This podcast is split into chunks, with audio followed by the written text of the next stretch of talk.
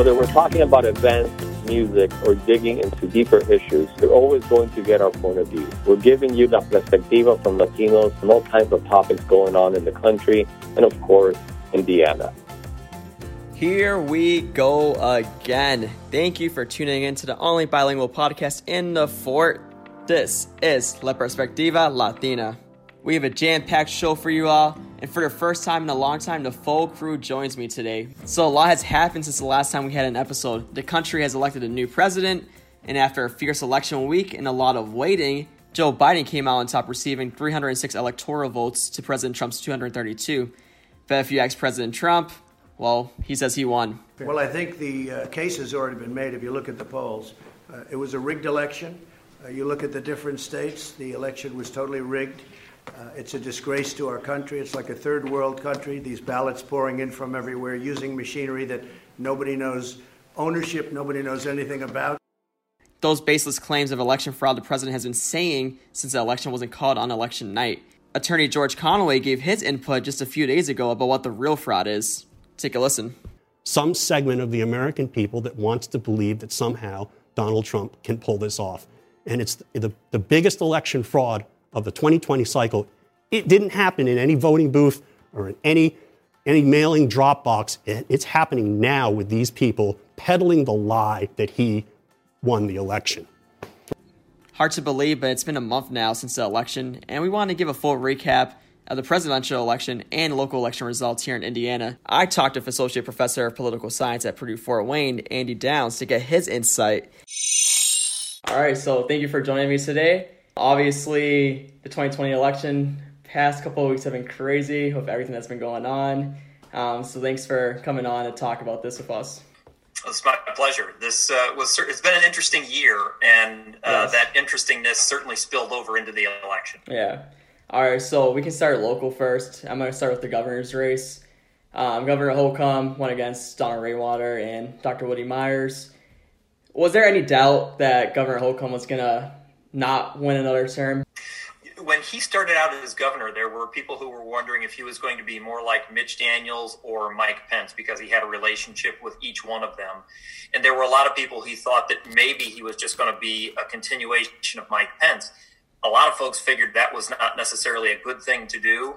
Um, but as we've moved through these last four years, I think a lot of people have come to realize he's as much like Daniels as he was like Pence. He hasn't really pushed the social stuff as hard as a lot of people thought he would.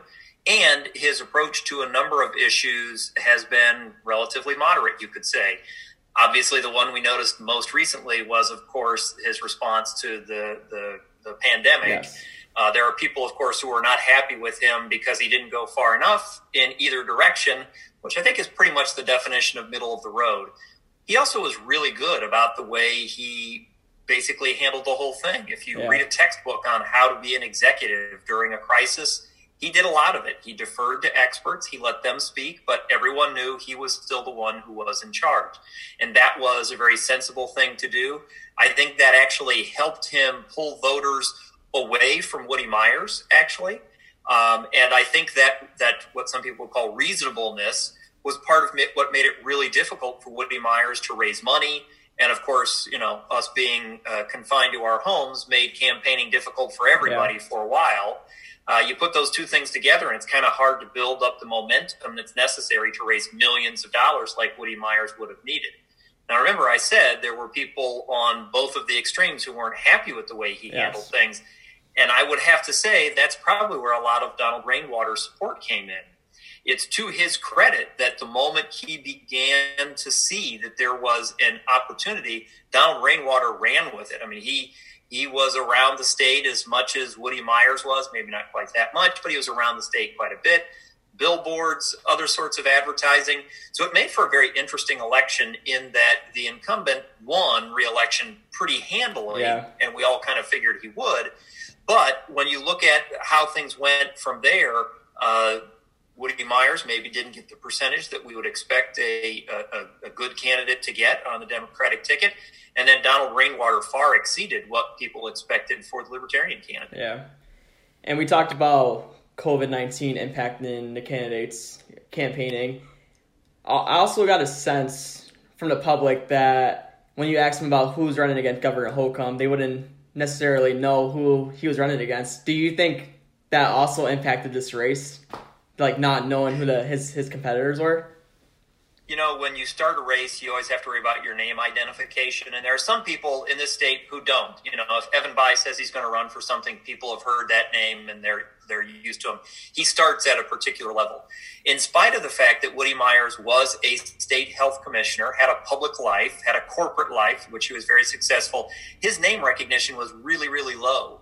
And when that happens, you need to be able to raise money in order to introduce yourself to the public. He really had trouble doing that. Yeah.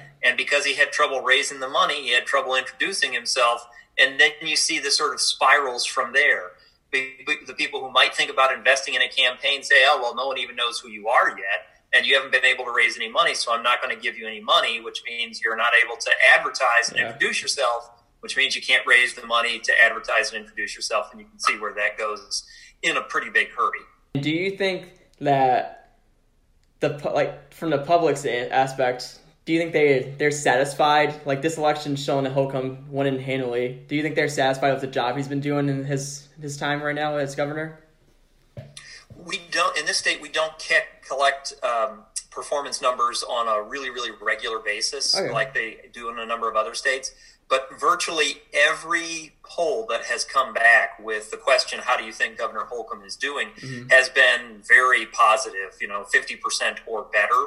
And keep in mind that we just saw a very narrow, in some respects, narrow presidential election where the president never made it into the 50s. So you can imagine if you're in the 50s, and Holcomb sometimes has been into the 60s yeah. in terms of his approval numbers, you know, that that's hard to do. And you have to remember when you're running against an incumbent, you're basically trying to tell everybody, don't reelect this person.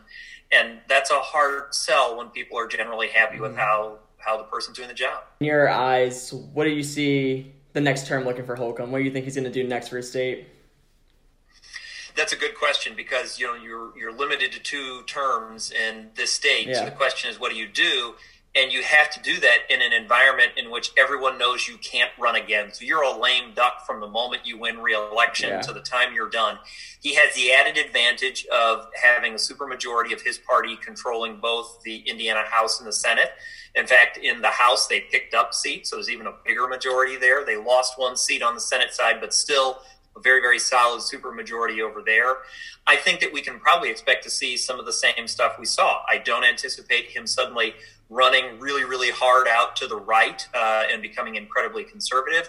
I do think that he will continue to hit a few of the things that have been foremost in his administration, and some of which have not gotten a lot of attention. The one I like to point to is workforce development. He's actually put that front and center. It's not it's not really exciting stuff, but that certainly is one of the places where he has has put some emphasis. I think he'll continue to do that and whether he wanted to or not, he's going to be part of a budgeting process this coming year that's going to be rather difficult because of the loss in revenue, because of the way the economy slowed down.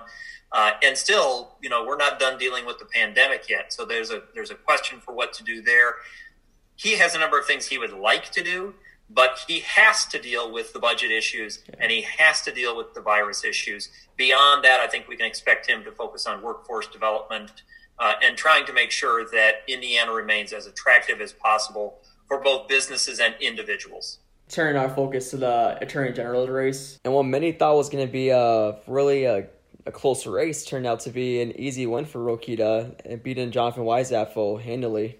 Do you think um, Weinzapfel, what prevented him from pulling a remarkable victory as a Democrat to take that race? A lot of people said like that would have been a big win if he took it if you go back to when all of sort of the election began, it actually began back when Curtis Hill was first accused of what yeah. he was accused of doing, because yep. at that moment, Democrats began to think, ha ha, here's going to be our opening to get a statewide seat. But there were also Republicans who said, wait a minute, here's my chance to defeat somebody. Because we have to remember the nomination for Attorney General happens at the state convention, not in an election that's statewide, not at the primary election in May. And that means instead of needing to raise, you know, hundreds of thousands of dollars to campaign throughout the state, you just need to campaign to a couple thousand people who are going to show up in Indianapolis or virtually this year. Yeah. Uh, and that becomes much more attractive to people. at the at the Republican convention when it became pretty apparent that uh, that Curtis Hill was not going to be able to get the nomination uh, and Todd Rokita was going to get it. The strategy of the Democrats had to change a little bit, but they should have been happy no matter what.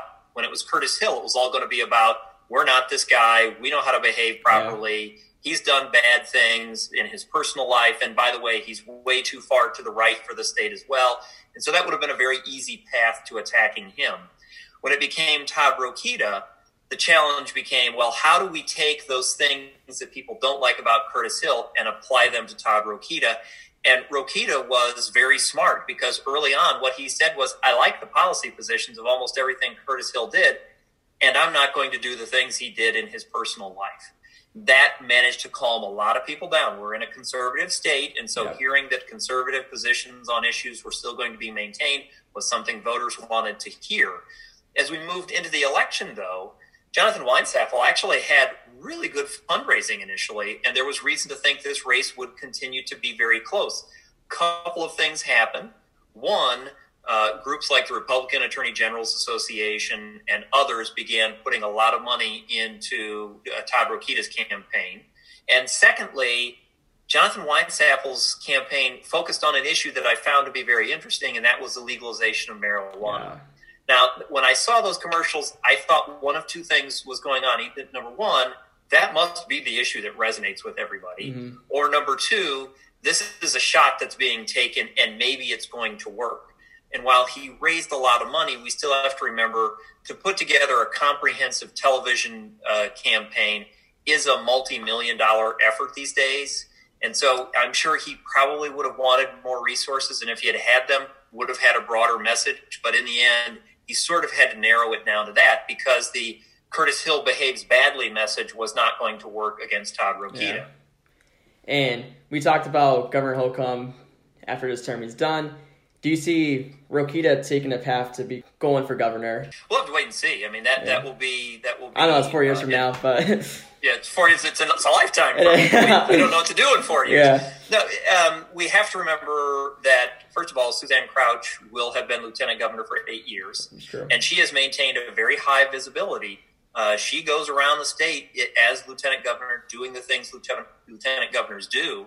And remember that Eric Holcomb, as governor, could begin to actually allow her to go out front a little more often, helping to raise her name recognition, helping to raise her visibility, and giving her a chance to talk about what she would do as governor without necessarily, you know, engaging in a gubernatorial campaign.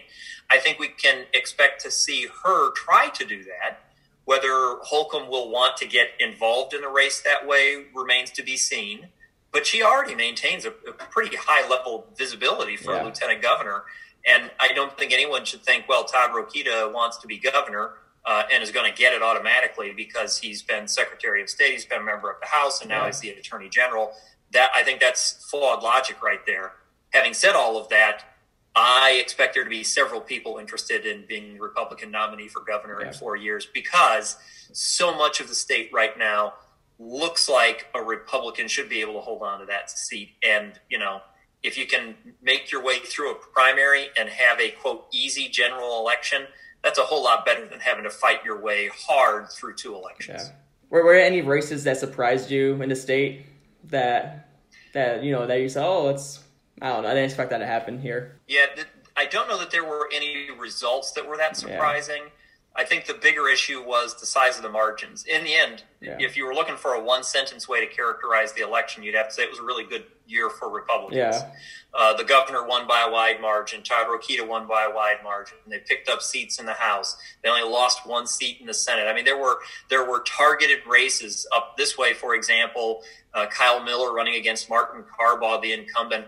People thought that was going to be you know really hotly contested, and Carbaugh ended up winning by what some would call a comfortable margin. I mean, it was it was close, but you know, yeah. it's not like it was a nail biter or we needed to do a recount or anything.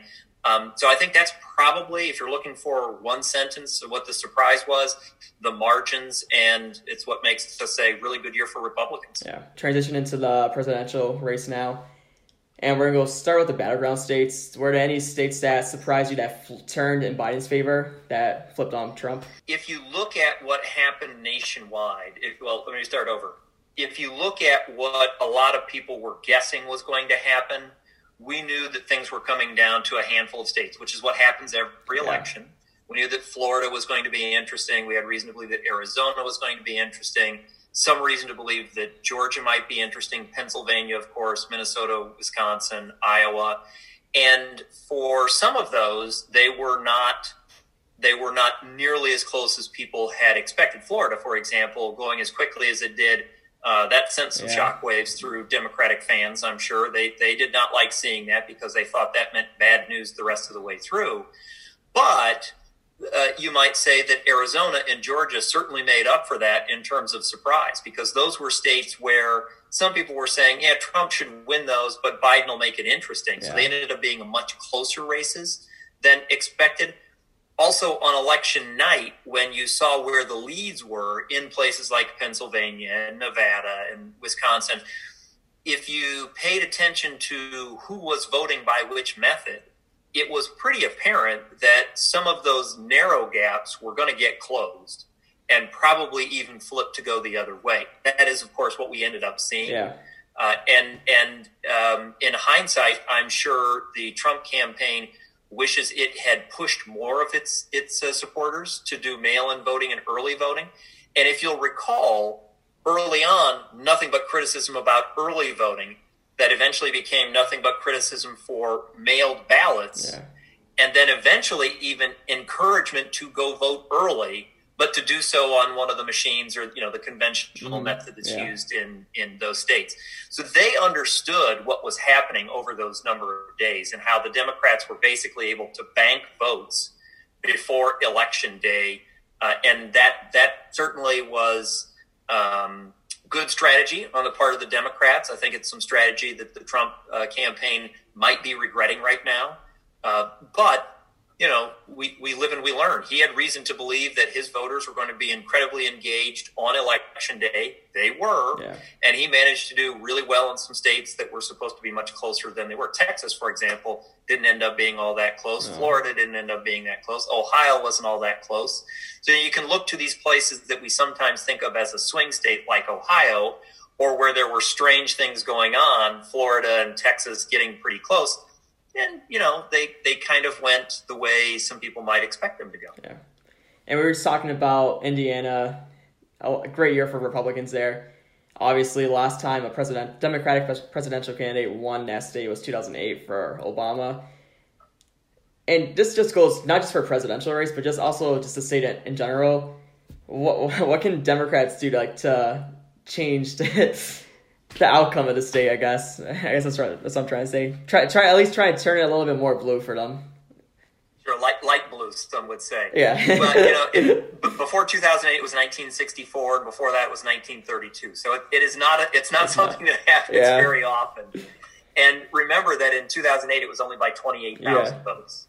So it was, it was pretty thin at the time. In fact, uh, the victory basically came because uh, the president uh, elect at the time, President Obama, yeah. did really well in just a couple of congressional districts, which is something for us to remember.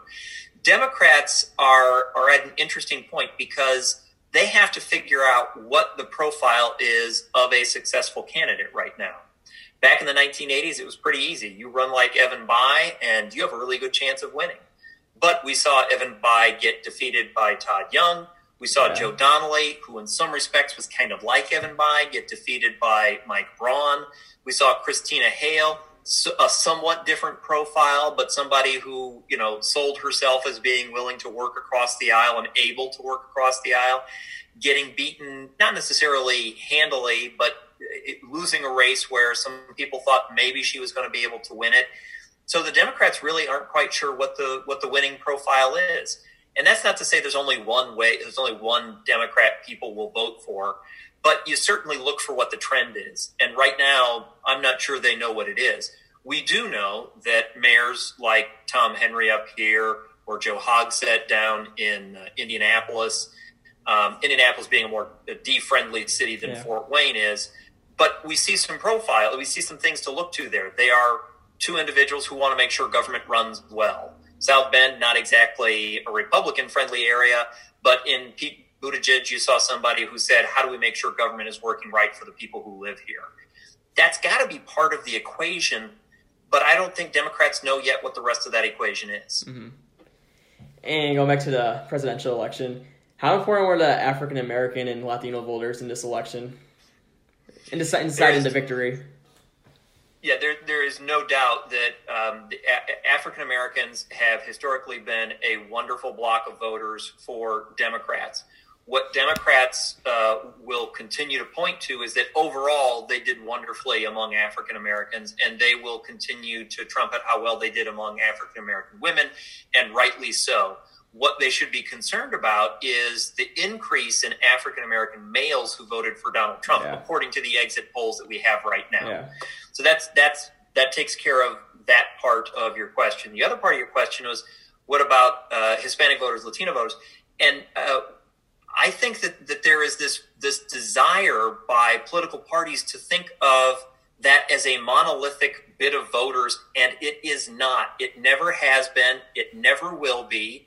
Uh, what what attracts a, a, a, Hispanic voter in Florida is not going to be what attracts a Hispanic voter in Texas, et cetera. Yeah. And anybody who thinks, oh, we got to develop our one message for that audience is going to be making a tremendous mistake. Yeah. They're going to do really well in one part and they're going to do terribly in another. And that is not the way to, to maximize uh, vote gain in any population. Going back to President Trump now, what hurt his chances of getting reelected? Last four years hurt him, uh, but more importantly, the last nine months hurt him. Yeah. He, uh, no matter how he tells the story of what happened because of the global pandemic, there is a different experience for folks who are here.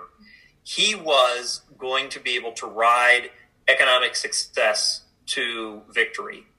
Um, unfortunately for him, that came crashing down. Now, obviously, there's been a bit of a rebound that will probably come crashing down again as the number of cases go up, goes up again.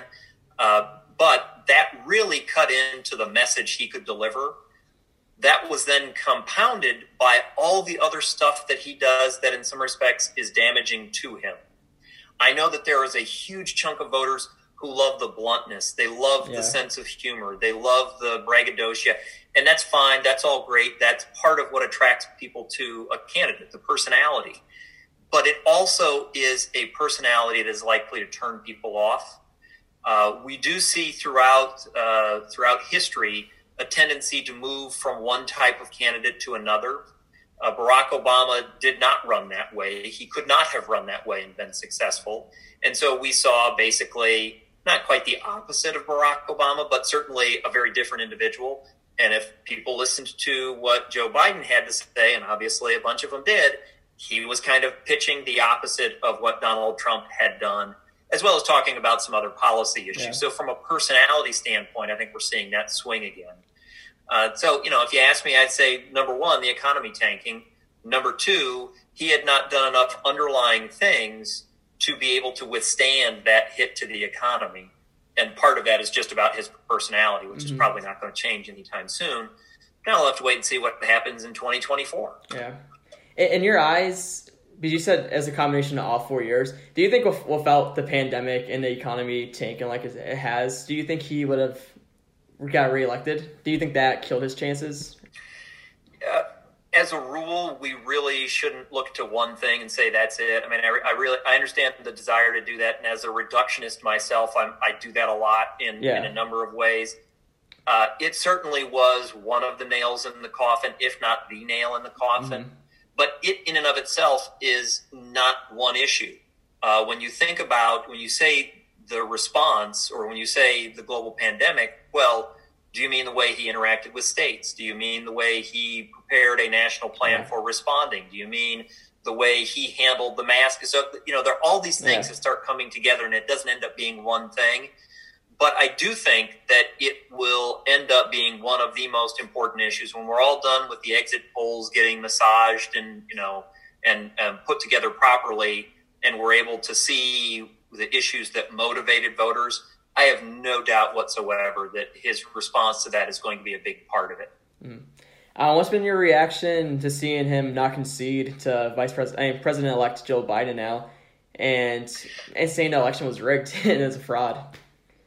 Right. I I uh, I am somebody who believes that recounts are actually a good thing. I think that recounts help to validate the mechanisms that are used for electing people. And so when someone says they want to recount and it's a relatively close race, I don't begrudge them that at all. In fact, I say bring it on because if the election was run well, we'll get a result that's pretty similar to the one that we saw on election night. Uh, there will obviously be some differences in there because of changes in methodologies for counting and some other things. But by and large, results don't change after recounts unless the margin is really, really small. Yeah. The moment somebody starts to say your election uh, the election was fraudulent. The moment they say that someone cheated, I immediately ask, what's the proof? What's the proof? What's the proof? What's the proof? When you see the narrow margin in places like Arizona and Georgia and Pennsylvania, I can tolerate someone saying, let's, let's do a recount, and Wisconsin for that matter. I can understand that. Uh, but as the counting has finished, we'll see, we're seeing some of those margins grow a little bit and okay, fine, you want to do a recount, do a recount, be done with mm-hmm. it. I don't anticipate anything changing from that. But when you start saying fraud and you're not willing to show documentation, or the documentation you shows has uh, so few votes in it that it's not likely to change the outcome of the election, I think in some respects what you're doing is potentially undermining our faith in the elections. When we hold elections, we get a number of things from that. We get a moment where many of us become better educated about what the government does than we are the rest of the time.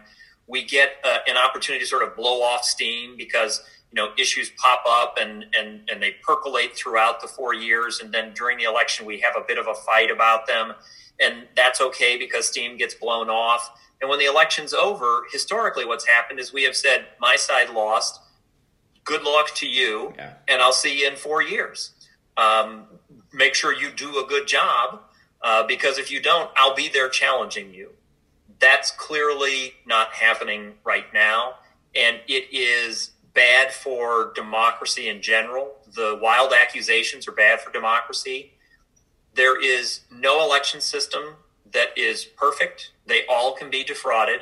There is no election system that has never had a problem. In other words, something has always gone slightly wrong in all of them. We're talking about human beings yeah. doing things, and that's that's going to do what it's going to do, which is which is result in um, abnormalities, let's call them, and people intentionally trying to defraud the system. The question is, what do we do to, to support the system and make sure that we're able to address those issues? When someone says there's fraud and they present evidence that provides an opportunity to uh, amend the system so that we can address those problems better. But if all they say is fraud and have no evidence to back it up, uh, or minimal evidence to back it up, that's simply undermining what's going on, and that's that's not good. We should keep in mind that this is happening within the context of the control of the Senate. There are two races down in Georgia that yeah. have to be decided that will decide the control of the Senate. Yeah. I think I really do think that if those races for the Senate in Georgia had been decided, there was no runoff, I think there would be a fairly large number of Republicans willing to stand up and say, okay, President Trump, concede. The election's over. You lost. Go ahead and ask for your recount. That's not going to change things. Admit you lost and let's move on. But the Republicans need him engaged so that his supporters show up uh, in January when those Senate races are going on down in Georgia, and they don't want to upset him because he's proven that he is more than happy to to I don't want to say turn on people, but to fail to support individuals yeah. who don't show him the deference he thinks he deserves. And how damaging is that the president's stance on the election to his supporters? And like just instilling that to people's brains because now they're acting out and you know calling out the system. Like how damaging is that to our country. Yeah, it, it's a problem in that, uh, and, and we have to remember this is not just about the month of November in 2020. There has been an ongoing accusation about the quality of elections. I mean, for him, go back to 2016 yeah. when when he wasn't winning races. Then in the primary, he said it was there was fraud. Sowing that seed of doubt um, helps to solidify a base in some respects, a base that's willing to follow. Uh, but it undermines democracy, number one. And number two, can come back to bite you later on. Because as a number of people have said, if the system was so fraudulent right now, why didn't the Democrats bother winning the Senate also? Mm-hmm. Why did they lose seats in the House? Yeah. If they were going to defraud the system, don't you think they would have gone for all three? Yeah. And for the people who say that's just how tricky they are, let me tell you, that would be some wonderful conspiracy right there. If you could pull all of that off, that's that's impressive. And I, I don't know that that's the direction they would go if they were capable of that. So, you know, I, it's not just November. It's been four years of this and it has sunken into the psyche of people. I I spend time talking with people, asking them why they believe what they believe. A number of them will tell me the news sources they go to, and they have as much faith in those news sources as other people have in, say, the Washington Post or MSNBC or even Fox. Um, but that's their source, and so they have a source and we sort of argue if we, we, we, we teach people that if you're going to have an argument, have a source to back it up. And they're able to say, well, here's my source, it's Newsmax, or here's yeah. my source. It's, you know, there are, there are questions about how things are done, you know, what journalistic standards are being used. And then there are also questions of, is it really a news story or is it an editorial that you're following? Is it an opinion piece or an actual news piece? Because yeah. those are two different yeah. standards and two different sources that you're talking about. Uh, but for a lot of people, the, that line is blurred and they don't care anyway because they have their yeah. source.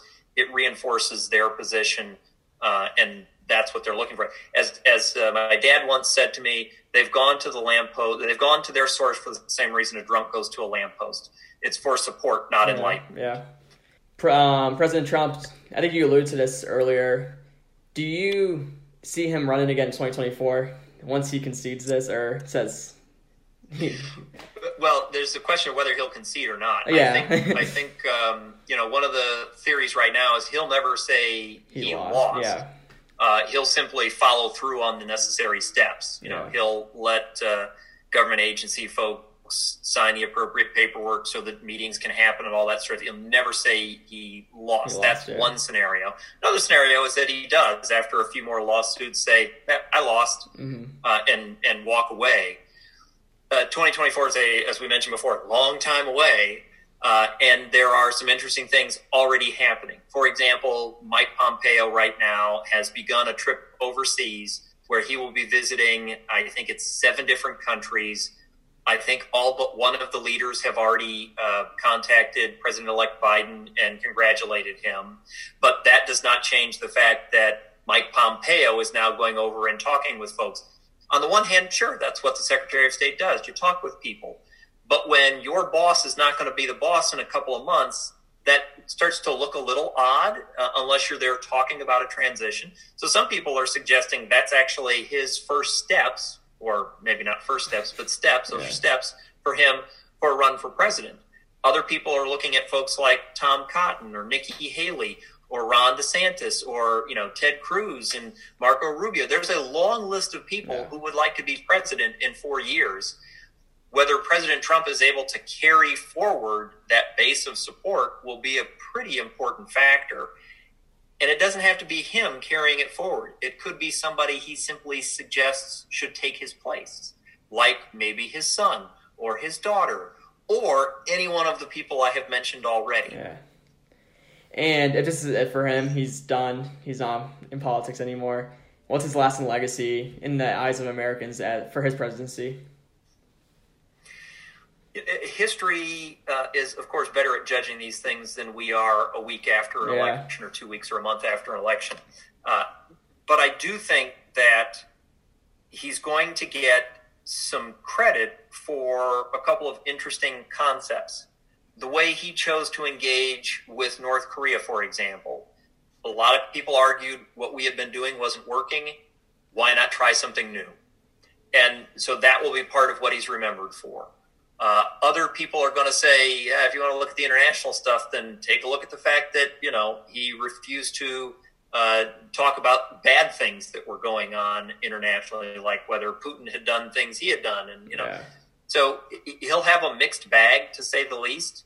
But he will be a president, at least for you know the the near term, and by that I mean several decades, he will be a president people point to as having done things very differently and ushered in to some degree a new way of communicating with with the public. In spite of all of those uh, press availabilities that he did, like when he was walking out to the chopper and all that sort of stuff, set all that stuff aside. The way he has used Twitter is going to change the way and yeah. has changed yeah. the way elected officials and candidates communicate with the public. And so that's going to be another one of the things that people talk about when they talk about President Trump. Uh, President-elect um, Biden, President-elect Biden, what do you see his term looking for his four years? What do you think he's going to do f- differently than Trump did? Well, one of the things we do know is he's going to spend an awful lot of time uh, figuring out how to try to bring people together. That was his reputation as a senator. Yeah. Um, no matter what people want to say about the Obama Biden administration, there were a number of instances where they where they worked to bring people together as well. At a time when we're as polarized as we are, there's a lot of talk that this is essential to try and bring people together. He seems to understand that, and so that will be a large part of what he does. Certainly, the first months of his campaign are going to be defined by two things, and one of them is the response to the virus, and the other is what happens in terms of the economy and part of that is a stimulus package of some some kind that's going to have to make its way through the House and the Senate. He's got to get those two bodies to work together. Uh, they are literally trillions of dollars apart yeah. in what they want to see done. Uh, so th- no matter what else he wants to do, those are going to be the two things that we judge the first six months, if not year, of his of his campaign by or of his time in office by. And just judging how close this race was between Trump and Biden, does that show just how divided our country is? You know, in many respects, this is a really good example of of the fact that we are a rather divided country. Uh, and at the same time, it's showing how we are not. And here's what I mean by that. When you look at uh, North Dakota, South Dakota, California, uh, Illinois, you're looking at states we knew the results from those elections yeah. a long time ago. Uh, and, and they were in some respects not close. As Mike Braun pointed out, the gap between in the national popular vote, the gap between uh, President-elect Biden and President Trump was pretty much equal to the gap of the victory in California for President-elect Biden. So, you know, we know those were not close, and in some respects, that helps to show how we have divided ourselves up um, by where we live and by several other factors. But when you start looking at Arizona and Georgia, and for that matter, Pennsylvania, you start realizing wait a minute, maybe we're not quite as divided as we thought because both candidates had significant support in those states. I think there is, there, there's no doubt there is polarization. It, it's something we discuss. It's something that, in some respects, is damaging to the democracy if all we let it do is uh, drive us apart if we only let it be the fight that we're having. But that polarization is also an opportunity for deeper conversations about how to address issues. And for that matter, what issues to address. That's where the opportunity lies. Uh, I think the two parties have to recognize there was no way for either one of them to beat the other side into submission and suddenly get to run everything. That was not going to happen. They've tried it, it's not worked. Democrats had a really good 2018. Uh, they things have not gone the way they were hoping in 2020. So the Republicans, in some respects, had a pretty good 2020. Neither side's going to beat the other side into submission and, and out of yeah. existence. So they got to figure out how to work together. And we're really close on a number of issues. You just heard from PFW Professor Andy Downs. A lot to digest from this. What were your initial thoughts, guys? You want to go ahead, Max? Uh, no, no, no. I, I just got uh, got confused with the, phone here, but uh, let me let me do it. Yeah, absolutely.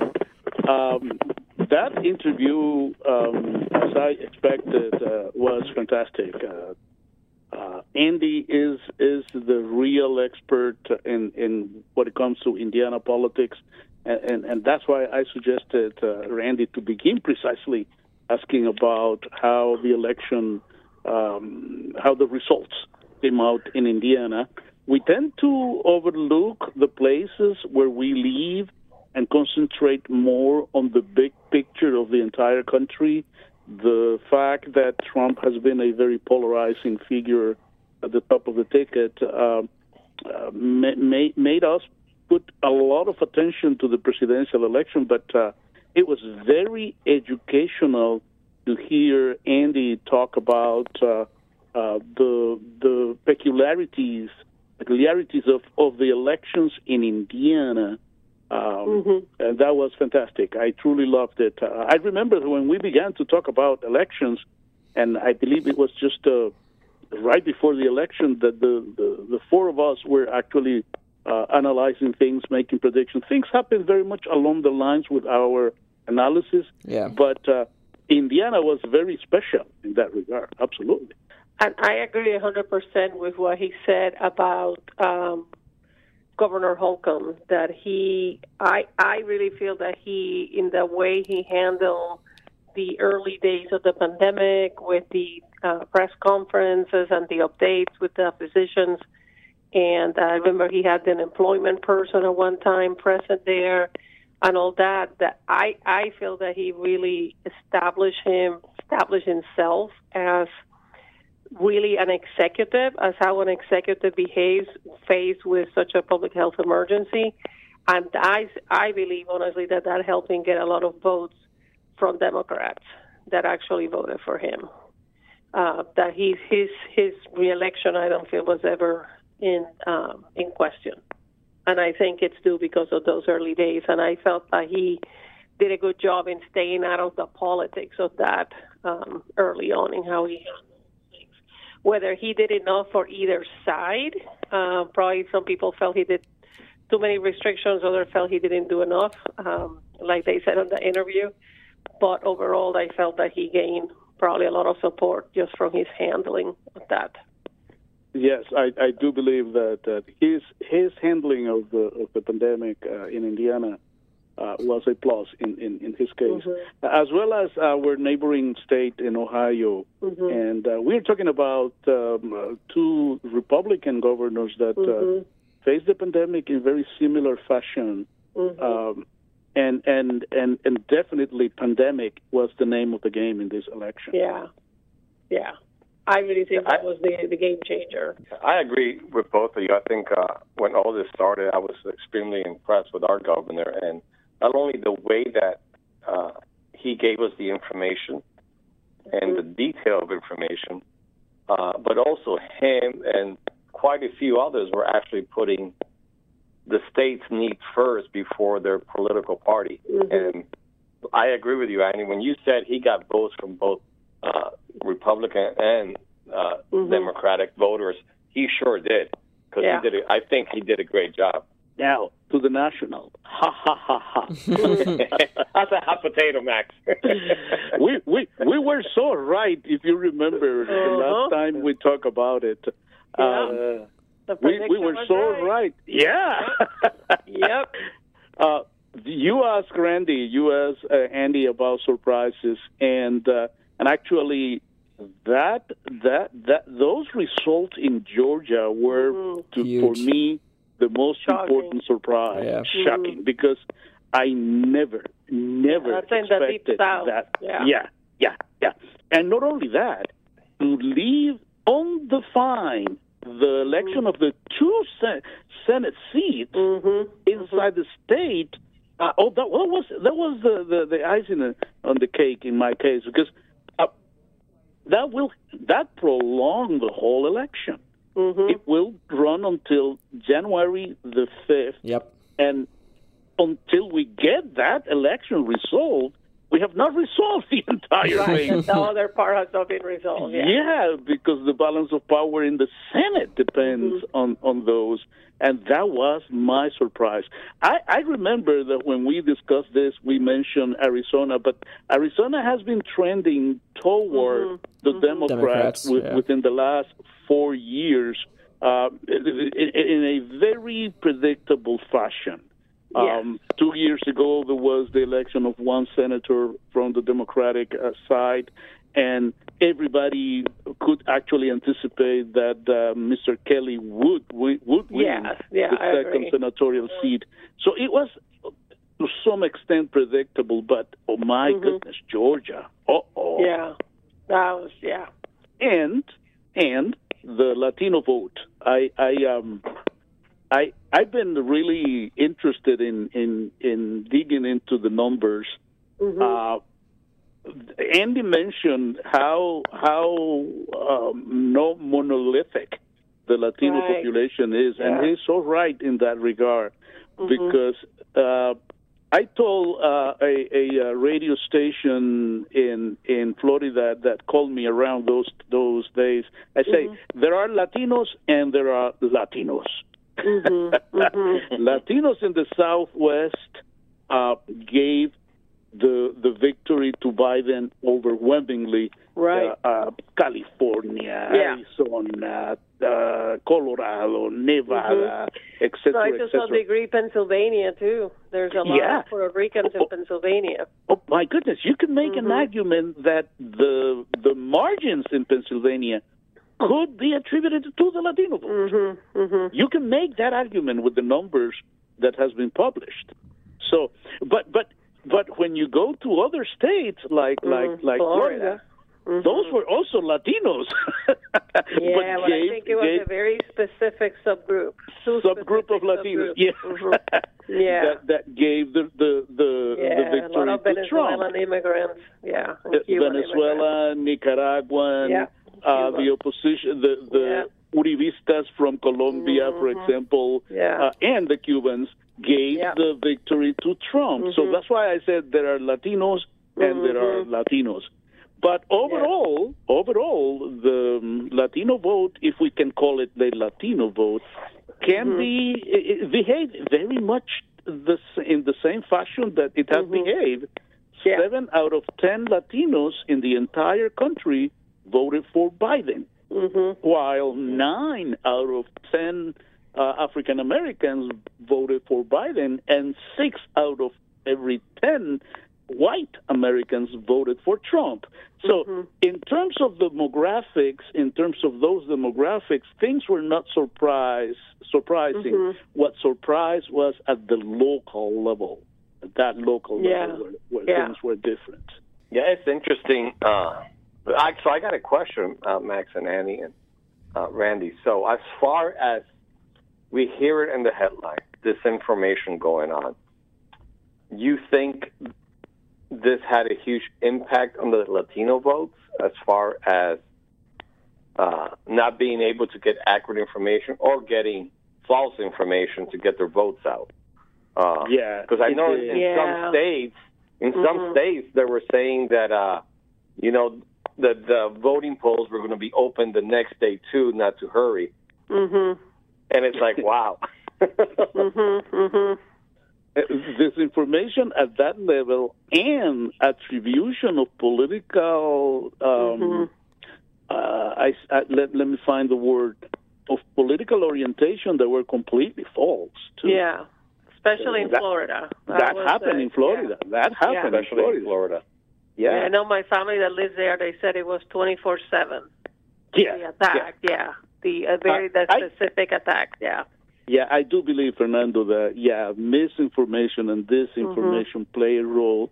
It always plays a role, but in this this particular election, it was it, it was More the so, maximum. right? Yeah, Mhm. yeah, yeah. And the fact that mm, uh, some some of our brothers and sisters uh, might not be that um, that uh, fluent in English Mm-hmm. makes that market of the Spanish language uh, uh, rumors and and misinformation even more important.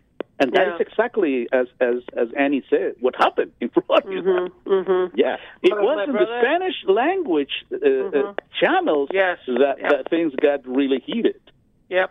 Yeah. The other thing I- is that you know how we're very social people, Latinos. I mean, no matter where you come from, Latinos are very social, right? They like personal contacts and that.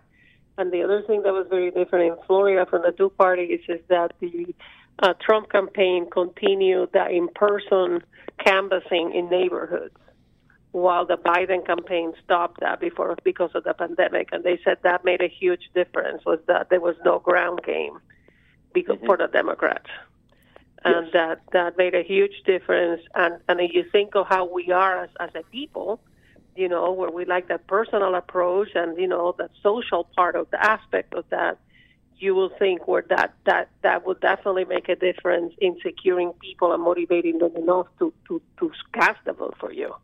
And like you said, uh, the the advertising was just nonstop.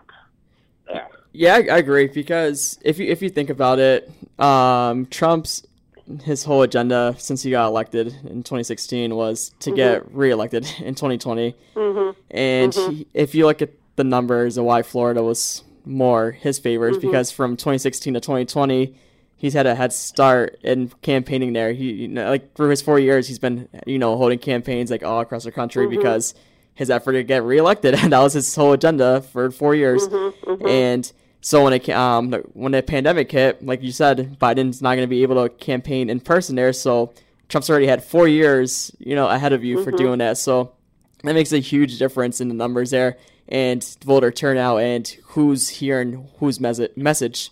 Mm-hmm. and that's what Trump got from. Like, that's why I, I I truly believe that's why Trump had a you know like a comfortable win in Florida as opposed mm-hmm. to back in 2016 and opposed to 20, uh, 2012 and 2008. You know, all these past elections have um mm-hmm. because it's always been tight, but like this year was like a little you know more to Trump's side, and I think I think it's because of that. Mhm. I agree.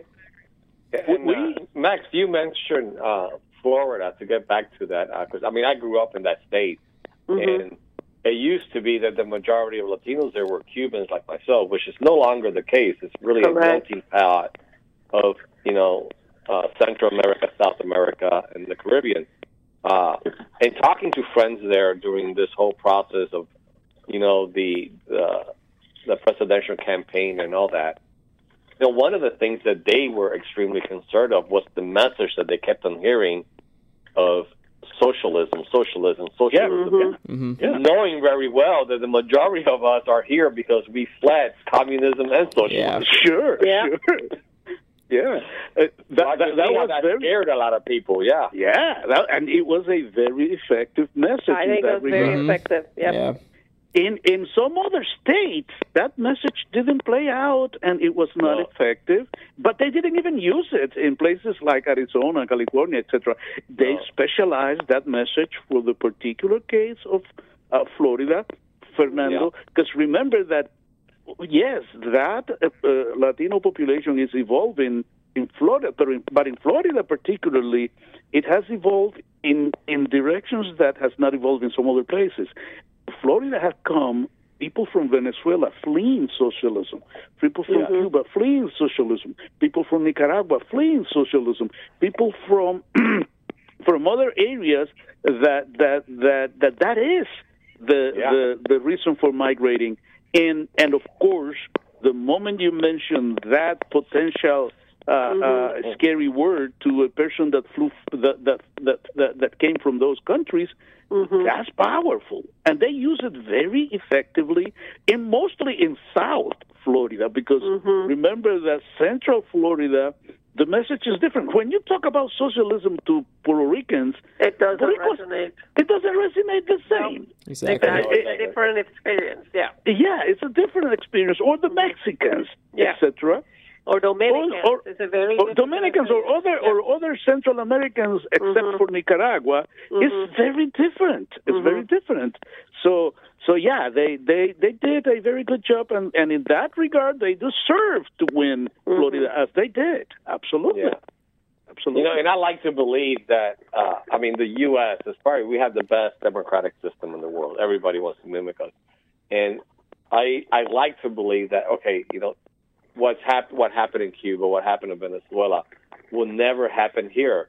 But Max, I remember years ago having friends from Venezuela, and they would talk to me about the situation in Cuba, and that we used to say, "Well, what's happening in Cuba will never happen in Venezuela." Yeah. and oh my God! Not only did it happen, but it happened worse. Mm-hmm. worse. Well, and and and seeing what has happened the last four years, given four more years, uh, can we really say that? Yeah. Exactly. I'm comfortable saying that because I have seen things happen that I never thought would ever happen. It yeah. was very special. It was very special. So, I, I I hope that we will that we will uh, return to normality I after so. January the fifth, and we yeah. need to return to normality. Yeah. Absolutely, absolutely. But I but, think that might have a whole new meaning, Max. but in summary, in summary, I I think I think that um, the the uh, extreme polarization that our country is facing was reflected in the election, Yeah. and uh, and uh, but that's that's a fact of life. That's a fact of life, as as Andy said. Uh, uh, we are a polarized society in that in political terms, and um, but but the good thing, the good thing on top of that is that we have a massive turnout that I never saw Yes. before, Yeah. and that was Yeah. so powerful. My Yeah. God, That was a real so victory. powerful. Yeah. and you know, it was across the board in all cultures and races. hmm Uh, And, turnout. and political And- persuasions and political persuasions. Yeah, because, for absolutely. example, Joe Biden is the president that has gotten the the the, the biggest number of votes. But guess who was the second person? Trump. Donald Trump. Yeah. It was Donald Trump. Yeah. And that is good. If we get people to, to vote, things will happen, no matter for whom you vote. But Yeah. come out and exercise your civic duty, and so many Americans did it. And I was so glad to be one of them. That was fantastic. Yes. In, I and in the middle of the pan- of a pandemic too. Yeah. And in the middle that of a people pandemic. did it, yeah. found a way to do it. Yeah. And not only the, the, the, the scary one like Max, who voted by mail, but people in line for mm-hmm. six, eight hours, Yeah. exposed to this thing, uh, waiting to express their, their, their willingness, to express their, their will in terms of political participation. And that is that is fantastic. I So that just shows you that there's less apathy, you know, Yes. than than we Yes. really that we often think there is. That that really when that when it comes push comes to shove, like they said here, that people do pay attention, and and I think. Uh, for all the, the talk about that there was no enthusiasm for one candidate and more for the other, in the end that that did not materialize. You know, there was Absolutely. enthusiasm on both on both sides. and that enthusiasm defeated the misinformation, Mhm. defeated the tricks, Mhm. and all that uh, that effort to actually suppress the vote. Yeah. Suppression of the vote was defeated, my friend, Yes, and that is exactly. good. Yes. That is very good. You talked about normalcy, Max, and and, uh, and this is the part of normalcy that I would like us to uh, head back to. Comes you know January 20 uh, in the inauguration. I think it's January 20. Was Yes. years past, regardless of the outcome of the election, uh, people re- respected the person in the office and respected the office and got behind it. And we kind of have lost that. It used to be okay. Maybe my party didn't win, but this is my president now. I'm going to Yeah. move forward. Yeah. And that's the part that is going to be uh, in test hmm for us moving forward. That's the Yeah. normalcy that we the, that we need to get back to right there. Yeah. Yes. I I don't know if if uh, things will in the end be as ugly as they look uh, because the, the it's unpredictable. But but so far, Fernando, that's how it looks like that we will we will be violating a democratic norm for the first Right. time. And Yeah. and I and I stress the word norm because a mm-hmm. norm is not a law. So mm-hmm. we are not violating laws in that regard, but norms. Norms Yeah. are extremely important in a democratic system. Yeah. They don't determine uh, the legality or illegality of a phenomenon, but they are the the root of uh, a tradition. In this case, a democratic tradition, and that is that is that is of concern, no doubt. But the law establishes that the 20th of January there will be a new administration, and that will happen. Yeah. Yeah. Well, back when we were previewing uh, election, and we talked about how uh, Trump transitioned to power, and what we've seen the last few weeks hasn't been, you know, as smooth as as we want because he's been denying a lot of this. Um, and now there's uh, reports that he might skip Biden's inauguration, which is I think it's a I, I think it's a terrible look on the, for the country if our incumbent mm-hmm. president does that. So we'll see how everything's going to play out in the last few weeks of him. But yeah, mm-hmm. I don't think it's a good look for him to do that because it's not a good look. He has but a big not, I'm not terribly shocked. Yeah. It's not the end of the world, but exactly. guess what? This is what we say outside of the United States to the to the rest of the world. Mm-hmm. We are a country of a democratic tradition. We are mm-hmm. not a banana republic where one dictator substitutes the other or one dictator uh-huh. kills the other, etc., mm-hmm. etc. Yeah. We have a transfer of power that is rooted in the law and the norms of the democratic tradition. That is the danger, but but no doubt we will have a new administration yeah. which will be different uh, in January 20. Yeah. I think we're in agree. I think the whole nation is in agreement that more or less right now, you know, it's yeah. going to happen regardless. Yeah. Yeah. Yeah. I don't know. Yeah. We're in agreement, but it's going to happen yeah, regardless. It's going to happen. Yes. Yeah. You know, it's it's funny because uh, I, I have friends. They ask me this every year.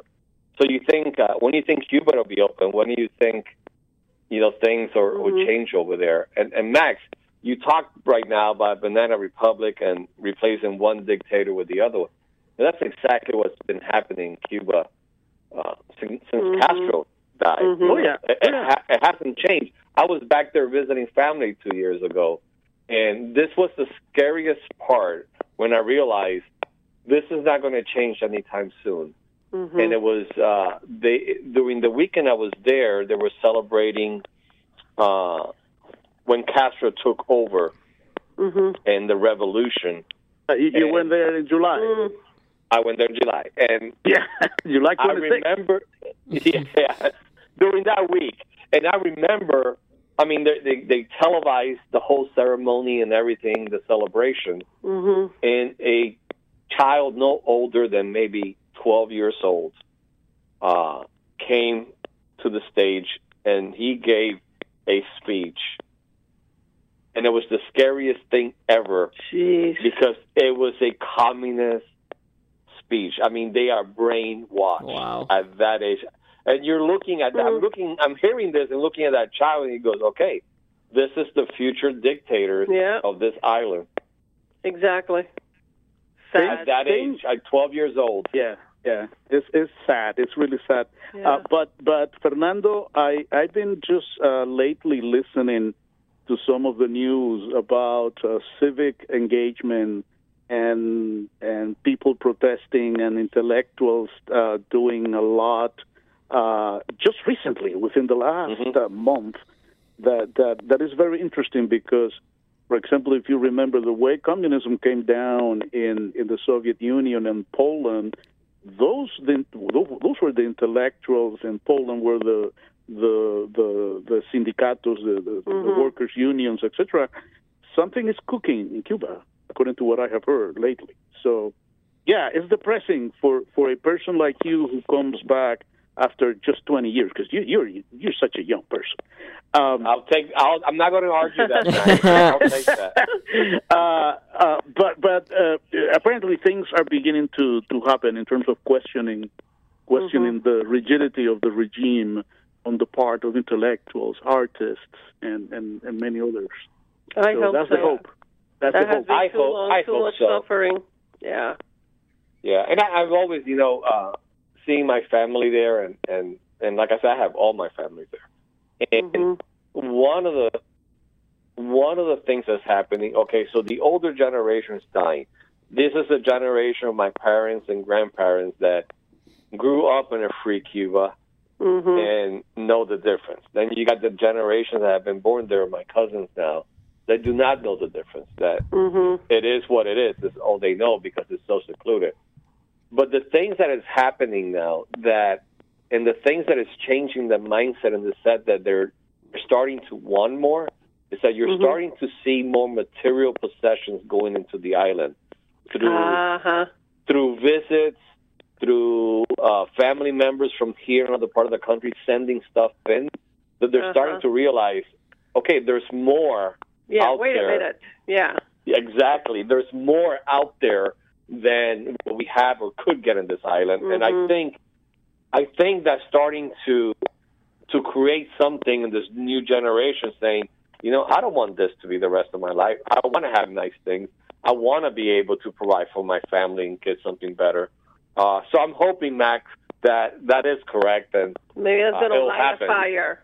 In that, that is what that is what political scientists have always acclaimed that uh, cultural exchanges, people to people exchanges, uh, Yep. make things happen, and the blockades like the rigid blockade for traveling uh, didn't help in the past. Uh, other aspects of the blockade, the economic, etc., uh, have done its effect, but the interaction with people uh, brings bring other perspectives, and that is good. That is very good.